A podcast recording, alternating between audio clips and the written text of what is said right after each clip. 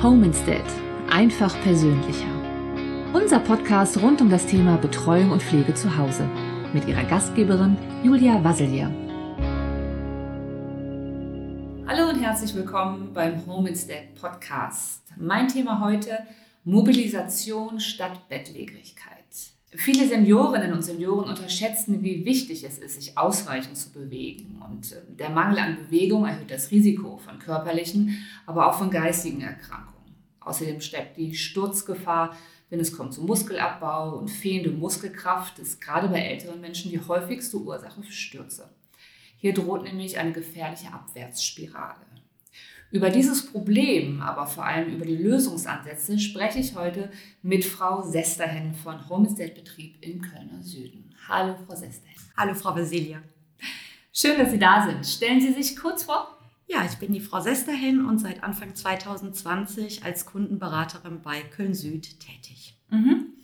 Das Thema Sport und Bewegung wir alle wissen, wie wichtig es ist, seinen Körper zu fordern und zu fördern. Und viele von uns machen ja auch regelmäßig Sport.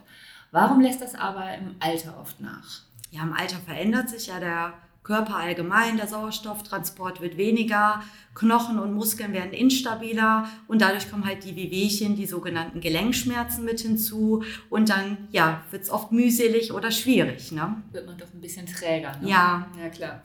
Aber es ist ja auch nicht nur der Körper, Bewegung hält ja auch den Geist fit, oder? Oh ja, unbedingt. Ne? Also ähm, Bewegung regt ja das Gehirn an und äh, denkt, äh, also man sagt, es fördert das bessere Denken. Mhm. Und äh, ja, da gehen die Meinungen auch dahin, dass es wirklich der Demenz auch vorbeugend ist. Ne? Mhm. Richtig. Und Risikofaktoren, Bluthochdruck, Cholesterinspiegel, Gefäßverkalkung, das sind ja alles die Aspekte, die dazu kommen. Genau, das kommt ja noch zusätzlich mit hinzu. Ne? Klassisch Übergewicht, Diabetes, so, ne? die ja, Wohlstandskrankheiten, wie man so schön sagt in Deutschland. Ne? Die wir alle kennen.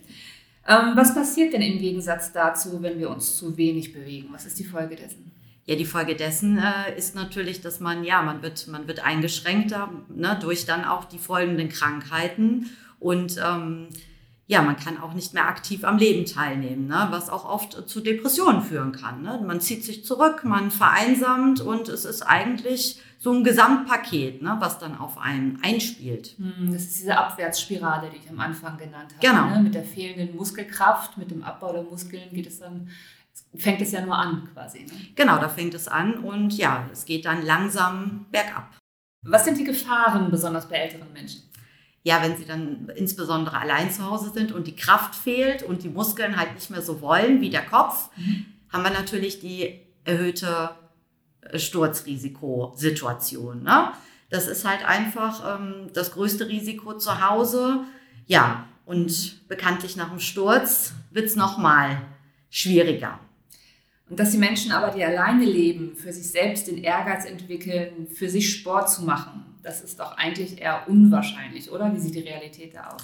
Die Wahrscheinlichkeit ist schon geringer, das kann man ruhig so sagen. Ähm, aber äh, es ist doch erstaunlich, jetzt gerade wirklich auch, äh, ja, wir sind noch in der Pandemie, die Leute, die suchen Kontakt, die wollen wieder mhm. raus, die wollen aktiv sein. Das ist uns unheimlich aufgefallen. Die fragen auch regelrecht danach. Was kann ich tun? Ach super. Ja? Das heißt, wie hilft Home Instead da seinen Kunden? Ja, also wir ähm, können natürlich mit äh, unseren Mitarbeitern da aktiv äh, vor Ort auch äh, mhm. mit den Kunden selber Übungen machen oder ähm, ja, was, was, was so anfällt. Ne? Es ist ja schon eigentlich ein guter Zuspruch. Mhm. Reicht ja oft schon. Mhm. Ne, und dann sind die Leute ein bisschen motivierter, wenn die dann noch Vertrauen haben zu einer Betreuungskraft. Dann geht denen auch oft alles leichter von der Hand. Mhm. Und im Rahmen der Möglichkeiten, natürlich gucken wir immer, was ist auch möglich mit dem Kunden. Ne? Wir wollen ja nicht die Schmerz- oder Belastungsgrenze überschreiten. Aber das, was möglich ist, wird eigentlich immer gut angenommen. Da sind die Mitarbeiter auch kreativ. Das heißt, wenn Sie von Zuspruch reden, da geht es um, um, Anregungen wie die alltäglichen Dinge, so wie wir gehen mal raus, wir gehen mal spazieren.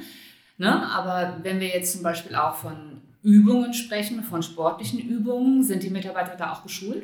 Da sind die geschult. Wir haben ähm, von externen extra Schulungen, die regelmäßig bei uns stattfinden und ähm, ja, wo viele Möglichkeiten aufgezeigt. Auch dann machen wir hier mal Gruppenarbeit und jeder darf sich auch mal selbst probieren, Super. damit man auch weiß, wie das für den Senior ist oder was für den Senior auch oft noch möglich ist. Ne? Man Ja. selber ist jetzt junger Mensch, viel beweglicher und hat halt auch nicht so die Angst, weil die spielt eine ganz große Rolle. Ne? Ah ja, klar. Und man kann ja auch viel falsch machen. Ne? Das heißt, man musste ja schon geschult werden, damit es eben nicht den gegenteiligen Effekt hat. Ne? Natürlich, wir sind keine Physiotherapeuten, ne? Ja. das darf man nicht vergessen. Ne? Wie sehen so beispielhafte Übungen aus? Können Sie da was erzählen? Also so beispielhafte Übungen sind zum Beispiel das Rollatortraining. Sicher am Rollator laufen. Ach super. oder äh, Treppensteigen üben. Ähm, des anderen sind auch Gleichgewichtsübungen. Ist immer ganz wichtig für den Kunden. Es gibt ihm sehr viel Sicherheit, gerade wenn er sich nachts alleine für einen Toilettengang bewegen muss. Ja. Ne? Hilfsmittelnutzung immer wieder dran erinnern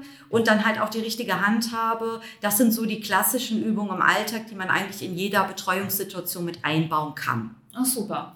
Und wie sieht es aus mit der Sturzprophylaxe? Das geht, ist ja, geht ja einher quasi. Ja. Es ist ja so ein äh, Übergang. Genau. Wir selber vor Ort beraten ja den Kunden und gucken uns dann halt auch die Räumlichkeiten an. Da muss dann auch schon mal der ein oder andere Teppich weichen, weil es einfach zu gefährlich ist. Aber ähm, auch das äh, kann man ja in seinem häuslichen Umfeld trainieren. Ne? Oder Mhm. gerade Bürgersteige, klassisches Thema. Leute sollen sich draußen sicher fühlen, Ja. dass man da auch wirklich guckt. Ne, wie, wie ist es, wenn es jetzt ein bisschen schräger wird? Wie muss ich den Rollator, wie muss ich bremsen? Wie verlagere ich mein Gewicht, dass ich da auch sicher drüber komme? Ach spannend, ja, toll. Und äh, Ihre Erfahrung, wie wird das aufgenommen? Haben die Senioren Spaß daran oder ähm, scheuen die sich eher davor?